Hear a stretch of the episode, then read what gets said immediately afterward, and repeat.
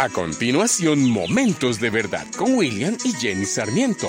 Hoy, alerta, alerta. Hola, muy buen día. Al final de la Primera Guerra Mundial, un destacamento de soldados ingleses esperaba entrar en un pequeño pueblo cerca del Rin, Francia, cuando repentinamente un soldado salió corriendo de un edificio gritando ¡Alerta! ¡Alerta! Instantáneamente, una descarga de disparos lo dejó muerto en el suelo. Este acontecimiento, esta advertencia, salvó al pelotón de soldados ingleses de una emboscada. El destacamento luchó hasta hacer retirar al enemigo, y pronto se supo la historia del que les había salvado la vida. Aquel que salió gritando era un soldado de la Guardia Real Irlandesa, prisionero de los alemanes, quien conociendo los planes que les esperaba, en el momento oportuno salió y sacrificó su propia vida para salvarla de muchos de sus compatriotas. Reconocidos y conmovidos los ingleses le dieron una buena sepultura, poniendo sobre ella el siguiente texto. A otro salvó, a sí mismo no se pudo salvar. Estas últimas palabras fueron las que los judíos y romanos dijeron de Jesús cuando estaba en la cruz a momentos de morir. Después de ver cómo los ciegos veían, los paralíticos andaban, los leprosos se curaban, los sordos oían, y fueron testigos de resucitar muertos, no lo reconocieron.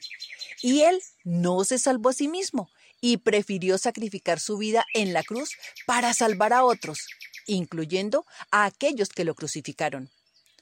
Hoy en día esa voz se sigue escuchando por el mundo entero. Alerta, alerta.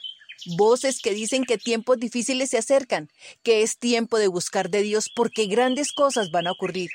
Voces que te dicen que le entregues el corazón a Cristo porque mañana puede ser muy tarde. Sin embargo, muchos no quieren escuchar esa voz de alerta, o más bien, no le quieren prestar atención piensan que todo va a estar bien, que todavía queda tiempo, que las cosas serán mejores, que seguir sus normas es muy difícil, pero no saben en qué momento les puede sorprender la muerte.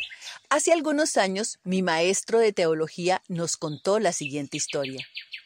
Él estaba en su apartamento y vio en el parque a un hombre mayor solo e inmerso en sus pensamientos, y dice que sintió en su corazón salir y conversar con aquel hombre. Se sentó a su lado y conversaron del día, del paisaje, y finalmente mi maestro le habló de Dios y de la importancia de recibirlo en su corazón como Dios y Salvador. A lo que el hombre de manera cortante le pidió que de ese tema no hablaran, porque él no creía y no necesitaba nada. Mi maestro quiso insistir, pero ante la negativa se despidió y se fue. A la semana siguiente, a la entrada de su conjunto residencial había un letrero que decía que ese hombre había muerto al siguiente día de su conversación. Solo Dios sabe el futuro de aquel hombre que no se veía para nada enfermo. ¿Y quién nos dice que Dios no puso a mi maestro como un canal para que lo conociera y pasara la eternidad a su lado? Una conversación parecida pudo tener uno de los dos hombres que murieron al lado de nuestro Señor. Acuérdate de mí cuando vengas en tu reino. Entonces Jesús le dijo, En verdad te digo, hoy estarás conmigo en el paraíso. En cambio, el otro malhechor le lanzaba insultos, diciendo, ¿No eres tú el Cristo? Sálvate a ti mismo y a nosotros. Y este es nuestro momento de verdad. Estamos viviendo momentos difíciles como lo anunció Jesús, el Hijo de Dios. Oiremos de guerras y de rumores de guerras.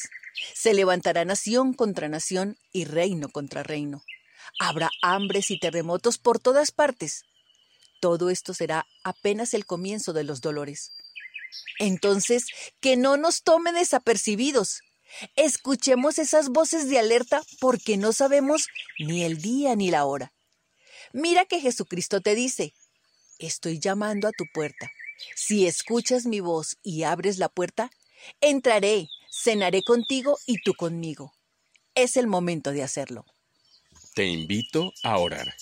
Señor Jesucristo, hoy reconozco que tú moriste por mí en la cruz, llevando contigo mis pecados y rebeliones.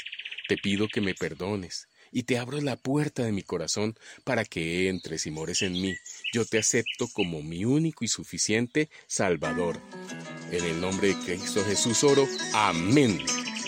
Esta es una producción de la Fundación Momentos de Verdad, una palabra de vida para tu espíritu.